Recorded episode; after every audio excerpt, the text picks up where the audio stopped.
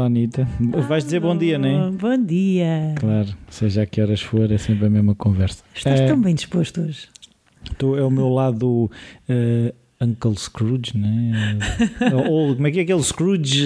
O Scrooge, sim. Era Yeah. uncle de alguém e era mal disposto. Sim, isso é uma coisa que já alguém chamou a atenção. Acho que foi o Nuno Markle. Não sei se já reparaste na Disney não há filhos, é tudo sobrinhos. Já para evitar aquele pensamento uh, menos puro, quero imaginar que o Pato Donald e a Margarida cometiam atos de amor. Estás a ver? É sempre sobrinhos. Já o Mickey tem sobrinhos, toda a gente tem sobrinhos, ninguém tem filhos. Não há cópula reparo- na Disney. Pois, pronto, e eu acho que é interessante que tenham pensado nisso. Eh, eu acho que, por outro lado, existem demasiadas madrastas Sim. e, e são todas más. Mais uma vez, não há mães. Pronto, portanto tem que haver madrastas, mas podiam ser boazinhas, mas não, são Ah. terríveis. Claro. E até as amas, algumas são terríveis. Sim. Mas isso não faz muito sentido. Amas vem de amor, não é? Amar. Pois. E madrasta vem de má. Drasta. vem de drasta. Má e traste. Matraste. Deve ser por aí que vem. Deve ser eh, bem-vindos ao Falar Mais Criativo. Bem-vindos, bom dia! Bem-vindos a mais um episódio de Falar Mais Criativo. Já é o episódio 3. Já é, já viste. Estamos tanto crescidos. tempo, tanto tempo. Já estamos quase a entrar para a escola. É verdade. E hoje, pá, hoje o tema é uma palavra muito esquisita. Vamos começar a entrar por aqui, eu não sei onde é que isto vai parar. Então o tema de hoje é generatividade. Que ainda por cima é uma palavra que eu acho que não existe em português. É pá, lá está. Lembra-se do episódio da semana passada? Inovação. Exatamente. Criar. Generatividade, nós estamos a trazer a expressão cá para o português. Eh, pelo que eu pesquisei, hum, fiquei na dúvida. Aparece em alguns hum, generativo, eventualmente, mas depois eh, isso é relacionado com outras teorias que não esta que vamos apresentar aqui. Bem, em inglês, generativity existe. E existe da Generativity Theory. Portanto, a teoria da generatividade, tradução livre por eh, Anita Richards. tradução livre. Hum, e porquê que isto é interessante? Perguntas tu. Força. Porquê que isto é interessante? Ok. Hum, ainda bem que perguntas. Excelente questão. Porque, hum, independentemente de se esta teoria tem muitos ah, seguidores ou não, ou se tem uma base científica mais sólida ou menos sólida, Não interessa nada. Uh, neste momento, de facto, não me interessa nada. Eu normalmente interessa-me pelos factos científicos, mas neste caso, abre uma exceção. Um, de facto, uh, esta teoria da generativity surgiu de um corpo de pesquisa e de um corpo de conhecimento que foi desenvolvido nos anos 80. Um, mas a mim interessa-me sobretudo este, este tema porque cria um modelo de atuação que eu acho que ajuda as pessoas a serem mais criativas. E é nesse modelo prático uh, que eu me foco mais e que eu gostava de apresentar-te aqui. Então é um catalisador. É, é, boa. Ah, é um catalisador, é uma fórmula para ajudar as pessoas a serem, a encontrarem o- e a explorarem o seu potencial criativo. E eu achei que era válido explorarmos aqui. Manda lá vir.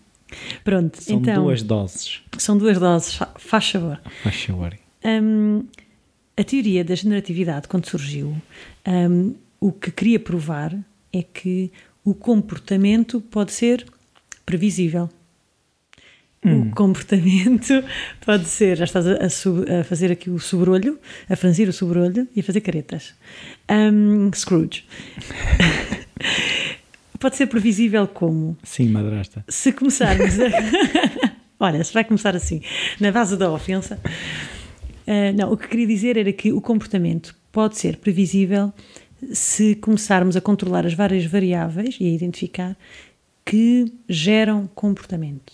Ok. Então, esta teoria explorou ah, esta noção de que eu consigo prever qual é que vai ser o teu comportamento a partir do momento em que te exponho a variáveis fixas e por padrões ah, de comportamento humano eu consigo perceber mais ou menos o, o- o que é que tu vais fazer. E começámos a aplicar esta teoria à geração de ideias. Ok, Deixa-me ver se, eu- se eu consigo traduzir isso Força. por miúdos. Eu estava a pensar é, se tu me apresentares uma laranja e um espremedouro, v- parte do pressuposto que eu vou fazer sumo de laranja, é isso?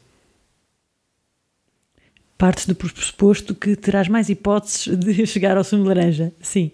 Pronto, é por aí. É por aí. Ou seja, a teoria da generatividade surgiu desta ideia de que uh, se tu trouxeres às pessoas uh, experiências semelhantes, elas vão ter um potencial de surgir com novas ideias, ideias inovadoras, uh, muito semelhante também. Uhum. Okay? Independentemente se as pessoas se acham mais ou menos criativas. Ok. Ok? Então, uh, para falarmos sobre esta teoria, é importante percebermos que, com esta base, partimos do princípio que a ideia de que há pessoas muito criativas naturalmente é mentira, a ideia de que, se não, que não se aprende a criatividade é mentira e de que é um processo absolutamente caótico e que não é previsível também é mentira. Ou seja, um, neste modelo o que nós defendemos é o contrário. A criatividade aprende-se, todas as pessoas têm mais ou menos o mesmo potencial criativo e um, pode ser previsível uh, o surgimento dessas novas ideias. Ok? E como é que fazemos isto? Onde é que está o espremedor? Pois, uh, no fundo tu também estás, é um bocado aquela coisa do para teres fogo precisas ter oxigênio, precisas ter um combustível, precisas ter uma coisa que arda. Exatamente. Pronto. E a probabilidade é que se tens essas, essas coisas todas... Pode não haver nada, mas, pode, mas a probabilidade aumenta. Aumenta de acontecer do que se tiver só água. Claro. Pronto. Então... Para haver fogo, só haver água... É mais difícil, é mais complicado. Não é impossível, não é? Aqui, um, os pontos importantes são em primeiro lugar, sermos capazes de prestar ideia, uh, prestar atenção e registar as nossas ideias. Okay? seja, primeiro aí passo. uma capacidade de uh, consciência, é isso? Consciência do valor das tuas ideias. Mas agora começo já por uh, Começa já. ser inquisidor, que é eu devo registar todas, é que é um bocado ou, ou, se começa a aplicar logo o filtro, aplicar as tuas melhores ideias, eu arrisco-me a começar a cortar muita coisa. E não deves. Pois. Tentar registar o máximo de ideias que conseguires. Okay. Boas ou más. E já vamos falar porque é que as okay. más ideias são, são boas. Uh, são preciosas. preciosas. Uh, então, uh, o que dizemos dentro deste modelo é que as ideias são coisas que muitas vezes vão e vêm uhum. surgem e no momento seguinte já nem nos lembramos, ou no dia seguinte pensamos: epá, eu tinha tido uma ideia ontem, era sobre o que já não me recordo. E portanto, reconhecendo esta limitação, uh, uh, termos a capacidade de registar as nossas ideias, mesmo as mais tontas, termos essa consciência de que elas podem vir a ser úteis, uh, é um primeiro comportamento que vai aumentar as probabilidades de eu conseguir gerar ideias de valor mais à frente. Uhum. Okay? Então, este é o primeiro passo. Ou seja, no fundo, eu estou agora a tentar mais uma vez simplificar: é assim, uhum. aquela coisa da, da seleção. Se eu tiver uma base de uma pirâmide alargada, o que chegar lá acima será sempre melhor do que tiver uma base de pirâmide mais estreita. Exatamente. Ou seja, a quantidade de ideias contribui para, para a, a, qualidade, qualidade da que chega lá acima. Exatamente, daquelas que tu selecionas. É mais fácil encontrar uma boa ideia no meio de 600 ideias do que no meio de 6 ideias. Portanto, esta capacidade que nós temos de gerar ideias e de as capturar, registando, é muito importante e a pesquisa demonstra que quando fazemos isso, aumentamos o nosso aumentamos a probabilidade de utilizarmos o nosso potencial criativo. Se tu tens muitas ideias, mas nunca as escreves, nunca as registras, entretanto esqueces-te, naturalmente vais perder uh, essas oportunidades que estão encerradas nessas ideias. Depois, uma segunda competência é a capacidade de uh, aceitar o falhanço, o erro. O erro é fundamental para a criatividade e tens que o aceitar. Porquê? Porque as ideias novas surgem, muitas vezes do conflito de ideias prévias que já existiam, mas que entram em conflito, que não uhum. fazem sentido. E é isto que obriga o teu cérebro a criar uma nova solução. Um, eu julgo que no primeiro podcast falávamos isto: quando tu pões uma chave à porta, uh, se a chave a tua chave, normalmente, com que abres a porta, não abrir a porta, tu vais ser obrigado e naturalmente vais começar a criar novas soluções. Vais tentar pôr a chave ao contrário, vais tentar abanar a porta, vais bater à porta, vais tentar olhar outra chave. vais olhar à volta a ver se estás na casa certa, vais tentar outra chave, não é? O teu cérebro naturalmente vai sentir necessidade de gerar novas ideias. Então esse processo mental acontece porque tens um conflito de ideias anterior, aquilo que normalmente funcionava agora não me funcionou. Portanto, o erro o ser capaz de falhar é, tem um preço incalculável para uh, tu conseguires chegar a novas soluções. Uhum. Porque te obriga a procurar as novas soluções. E porque muitas vezes do erro nascem uh, novos caminhos para explorar as coisas. Por exemplo, quando as crianças se enganam nas palavras e criam novas palavras, um, encontramos às vezes um léxico novo para qualquer coisa. Um, quem é que me dizia? Era a Edith que me dizia no, no outro dia que uma criança. Edith Amorim, Thinking Big. Exatamente, publicidade aqui e uma grande amiga. Um, que me dizia que havia uma criança que vinha a sair de casa e que o cão, o cão dela, vinha atrás dela. E, e alguém ficou na janela do primeiro andar e disse adeus à criança. Então adeus, Pedrinho, imagina, adeus, Pedrinho.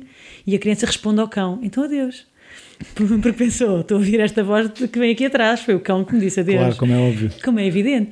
Um, mas não ver estas coisas como um erro, mas como um potencial para criar uma nova história, para criar uma nova solução, é, uh, é um trigger muito interessante para começarmos novas soluções. E essa capacidade falávamos há bocado ao almoço, que é a questão de dessa capacidade de abstração que é tão importante para a, por exemplo para a matemática. Ter essa capacidade de criar uma história a partir de uma coisa que não é verdade mas pode ser verdade não é? O cão uhum. podia ter falado.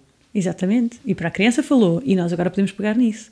Ou o exemplo de um outro filho de uma amiga minha que quando se referia a prédios muito altos chamava-lhes os aerossóis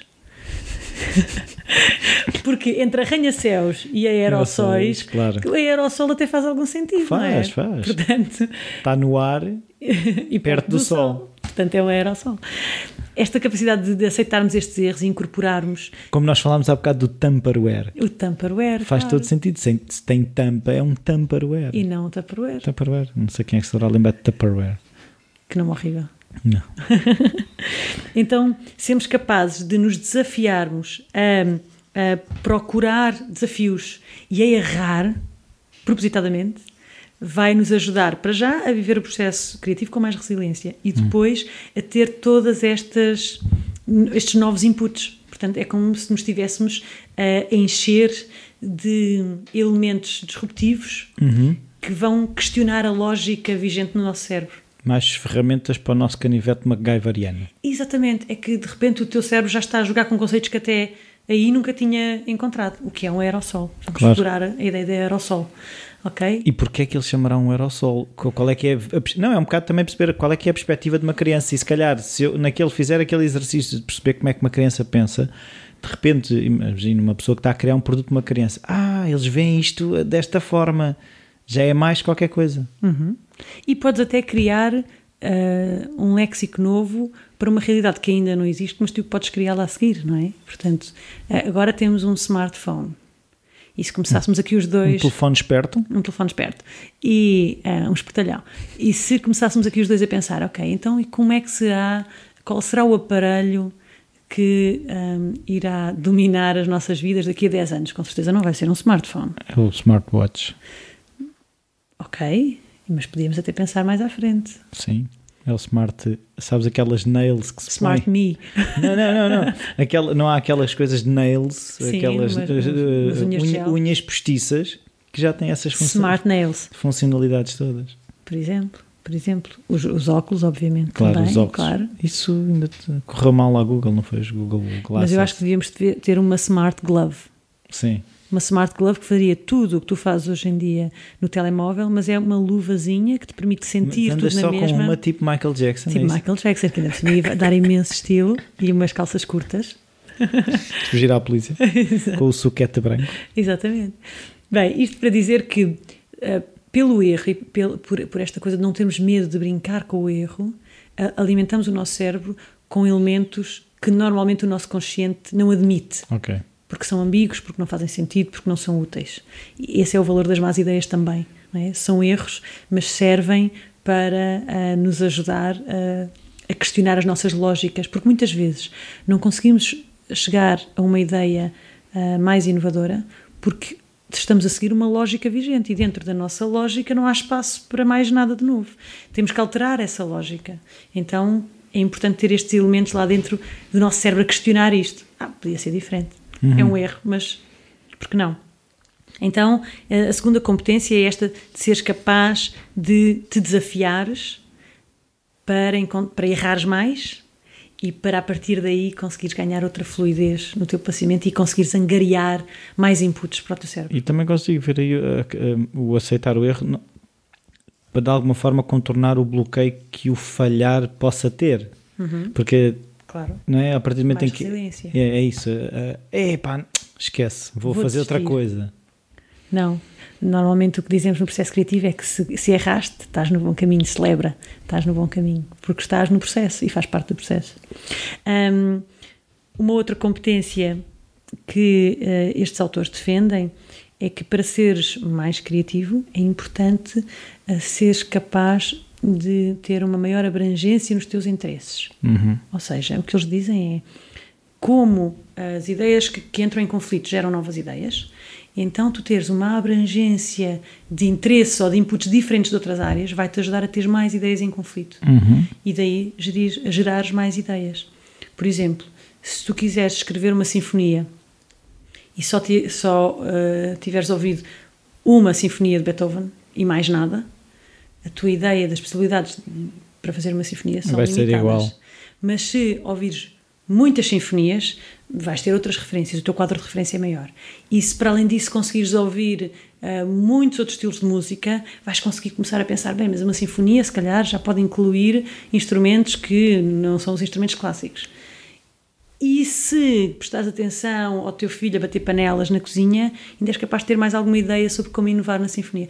Então, o- te rodeares de interesses diferentes, eh, de estares hum, desperto para conseguires assimilar eh, inputs completamente distintos, eh, vai-te ajudar a ter mais ideias em conflito, ou seja, mais hum, referências e, portanto, vais conseguir fazer eh, vais conseguir fazer combinações, exatamente, combinações, associações de ideias que são mais divergentes entre si e que podem gerar, e portanto normalmente não são ligadas. Eu costumo dizer eh, para as pessoas que trabalham na área social, que, que é uma das áreas em que eu trabalho, que muitas das inovações que surgem em termos de mudança social não vêm de quem faz intervenção social. Vêm de fotógrafos, artistas, arquitetos, de pessoas que não estão na área social e, portanto, têm um quadro de referência diferente. E quando vêm para esta área da intervenção social, de ajudar as comunidades a desenvolverem-se, vem um background completamente diferente e, portanto, conseguem ver possibilidades onde nós não víamos. Não é? Ah, metodologias novas são, que, que existem hoje em dia, o Photovoice e outras, são ah, exemplo disso de que alguém que vem de fora, obviamente, traz uma visão completamente diferente e traz um quadro, quadro de referência muito diferente. E, portanto, esta capacidade de abrangência, de abranger vários interesses, várias habilidades e vários conhecimentos, eh, também aumenta o teu potencial eh, criativo. E, por fim, hum, a capacidade de rodear-te, de criares um ambiente físico e social que seja mais propício à criatividade.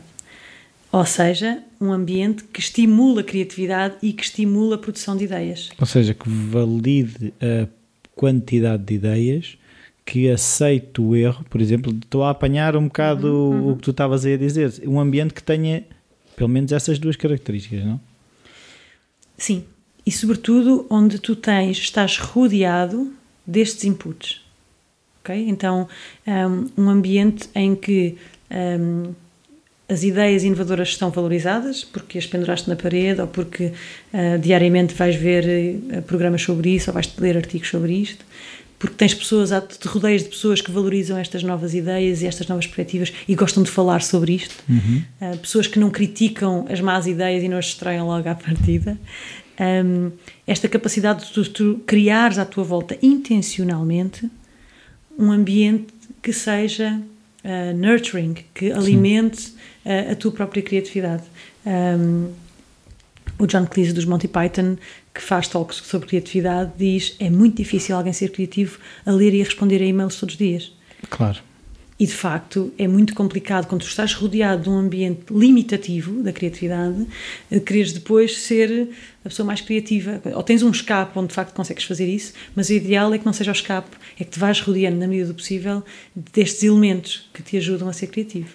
Pois, mas é, é engraçado que hum, uh, eu uma vez li um artigo que era a questão do brainstorming, uhum. que é um bocado é, das pessoas ir tudo para aquele sítio e tudo estar ali a disparar ideias e não sei o quê. E depois começaram a chegar à conclusão que as ideias realmente inovadoras vêm quando estás um bocado mais recolhido, ou seja, que existem quase regras para o brainstorming, que é uhum. trazer já alguma coisa, porque uh, para ver essas ideias realmente inovadoras já temos de trazer alguma coisa para a mesa, não podemos vir. O brainstorm não pode ser um sítio onde se vai com nada.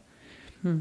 Porque senão também depois no brainstorming há aquela componente de socialmente eu não vou dizer uma palermice, não é? Uhum. Enquanto estiveres sozinho a escrever, tu se calhar escreves muito mais palermices um bocadinho o que eles falavam era, que falaste no John Cleese, o que contraria isso é a malta que escreve humor. O exemplo que davam, por exemplo, é os, os Seinfeld, hum. Gato Futurento, que é um, um, um, ambiente propício à palhaçada, à palermice. Por isso aí funciona bem realmente esse disparar ideias palermas em grupo, porque há essa aceitação. Uhum. Noutros meios, se calhar, é mais. Ou seja, é melhor tu primeiro teres essa as ideias palermas contigo. Uhum. Eu, acho, eu acho que podemos uh, conseguir o melhor de dois mundos. Ou okay. seja, trazer ideias contigo, eu acho que é uma excelente forma de reduzir o risco de pessoas que precisam de tempo para pensar e para gerar ideias terem esse espaço. Porque muitas vezes, num brainstorming, se estiveres com um grupo de uh, 20 pessoas, vais ter 5 ou 6 que são excelentes geradoras de ideias e vão começar a disparar. Uhum. E nem dão tempo para outras que precisam de pensar terem o espaço para pensar, porque depois estão sempre a ser interrompidas por alguém que está a dizer outra ideia e outra e outra. E... Estás a falar de, de alguém em particular? Eu não. não, uh, enfim. não, o que diria é que quem precisa de mais tempo Sim. depois começa-se a sentir overwhelmed, começa a sentir intimidade porque começa Sim. a pensar: bem, já lançaram cinco ideias e eu ainda não disse nada, e agora já passou um quarto de hora e Mas se calhar quando abrir a boca sai uma coisa muito melhor, é isso que eu também às vezes percebo pode acontecer ou não. A questão aqui é que estamos a inibir algumas pessoas de falar por, por outras terem a iniciativa que é suposto terem no claro. brainstorming. Por outro lado, o brainstorming uh, tem valor enquanto método para gerar ideias porque a, a, ideia do outro pode alimentar em mim uma, uma, ideia nova, não é? Porque o pensamento do outro pode entrar em competição é com a um ideia que eu tenho. Não é? Exatamente. E portanto eu começo a juntar uh, duas coisas completamente diferentes e gera uma nova ideia. Eu diria que para haver um bom brainstorming é importante haver esses dois lados: espaço para quem, é, quem precisa de mais tempo para pensar nas coisas, poder fazer essa reflexão, e espaço para em grupo uh, haver essa essa esse lançar de ideias em conjunto e, e retroalimentarmos uns aos outros uhum. uh, a criatividade uns dos outros através do exercício. Uma das regras básicas uh, da, do brainstorming é que não há julgamento de ideias. Mas o é problema é esse, é que quando nós dizemos, ah, eu não me atrevo a dizer uma palermice, pois claro, se o ambiente é de avaliação do que é que cada um está Epá, a dizer... tu, tu vais-me dizer isso, pá. Pronto, ah, assim nunca ia funcionar. Ou, ou o contrário, epá, grande ideia, isto também limita. Isto também limita, porque parece que estamos já a escolher um caminho. Sim. Aquela solução está mais alinhada com o que queremos, então vamos fazer mais soluções assim parecidas com aquela. E isso não ajuda. O que nós queremos com o brainstorming é divergência, é conceitos completamente diferentes. E isso só acontece se de facto ninguém julgar as ideias. Portanto, uhum. normalmente para fazer um bom, um bom brainstorming há que definir um tempo e um número ambicioso de ideias. E a partir do momento em que temos um número ambicioso de ideias, vamos dizer, vamos lançar 100 ideias. Então começamos a falar e devem ser todas registadas, uhum. sem julgar, sem dizer boa ideia, oh, isso não dava, isso já foi tentado. Não. Deixar que todas as ideias fluam e depois então fazer a seleção. Isso tem a ver com o pensamento divergente e convergente. Que um, tem a ver com isso da generatividade, é isso? Também tem a ver, eu acho que é complementar ao que, ao que estamos a falar aqui, ou seja, para resumir um bocadinho. Sim, um, é isso. Começa a, a resumir. a generatividade defende que um, todas as pessoas têm um potencial criativo. Um, há pessoas que têm maior habilidade em utilizar esse potencial criativo, são mais competentes a usar esse potencial. E como é que o fazem? A pesquisa demonstra que, pelo menos, é fazer quatro coisas: têm a capacidade de capturar as ideias uhum. e de entender o seu valor. Capturar, entender o valor. Uhum. Têm a capacidade ou a competência de procurar desafios novos, colocarem-se fora da sua zona de conforto. Desafio. E permitirem-se errar e aceitar o erro. Muito bem. Conseguem, estás a passar no teste, conseguem. Não, estou a tentar de alguma forma ir uhum. reforçando a ideia. Boa. Tá. Conseguem a ter a maior abrangência nos seus interesses e, portanto, procurar conhecimentos e habilidades diferentes, sabendo que, que tudo isso, que essa panóplia de experiências diferentes vão alimentar a sua criatividade. Ok. E por fim, conseguem intencionalmente desenhar um ambiente físico e social em que a criatividade seja estimulada. Vale. Um ambiente estimulante. Sim. E resumindo e baralhando, é isto que diz a nossa Generativity Theory. Generatividade. Então, sugestão de livro, esta semana és tu. Esta semana sou eu, ah, e porque estamos a falar de generatividade, há um livro que eu acho que já recomendei no primeiro. Não tenho certeza se já recomendei, se não. Recomendaste tu criativamente. Ah, então agora é outro. Que é. Se calhar ah, também falaste, não sei. Falei agora. no outro, no outro podcast. Um, The Big Book of Creativity Games é um livro de jogos sobre criatividade, jogos para aumentar a criatividade, muito práticos, muito úteis, do Sr. Robert Epstein. Uh, mas o mais interessante para mim é que a introdução teórica explica isto tudo que eu vos estive aqui a explicar. Tu não te... Isso só é que no fim. Para que é que é- tivemos aqui com é isto? que estivemos a ouvir isto? Pois, Não sei. Lamento. Mas eh, pronto, olha, já sabem. E dúvidas ou sugestões, dois e-mails muito bons, mas mesmo muito bons. Um é o rui.falacreativo.com e o outro é E-mail da mais, arroba gmail.com. Isto tira cafés e tudo, estes e-mails, atenção. tira, tira, tira. E, e dão ideias. Dou imensas ideias. Dão espetacular, é ao nível de coisa. Está bem, então olha, até para a semana. Até para a semana.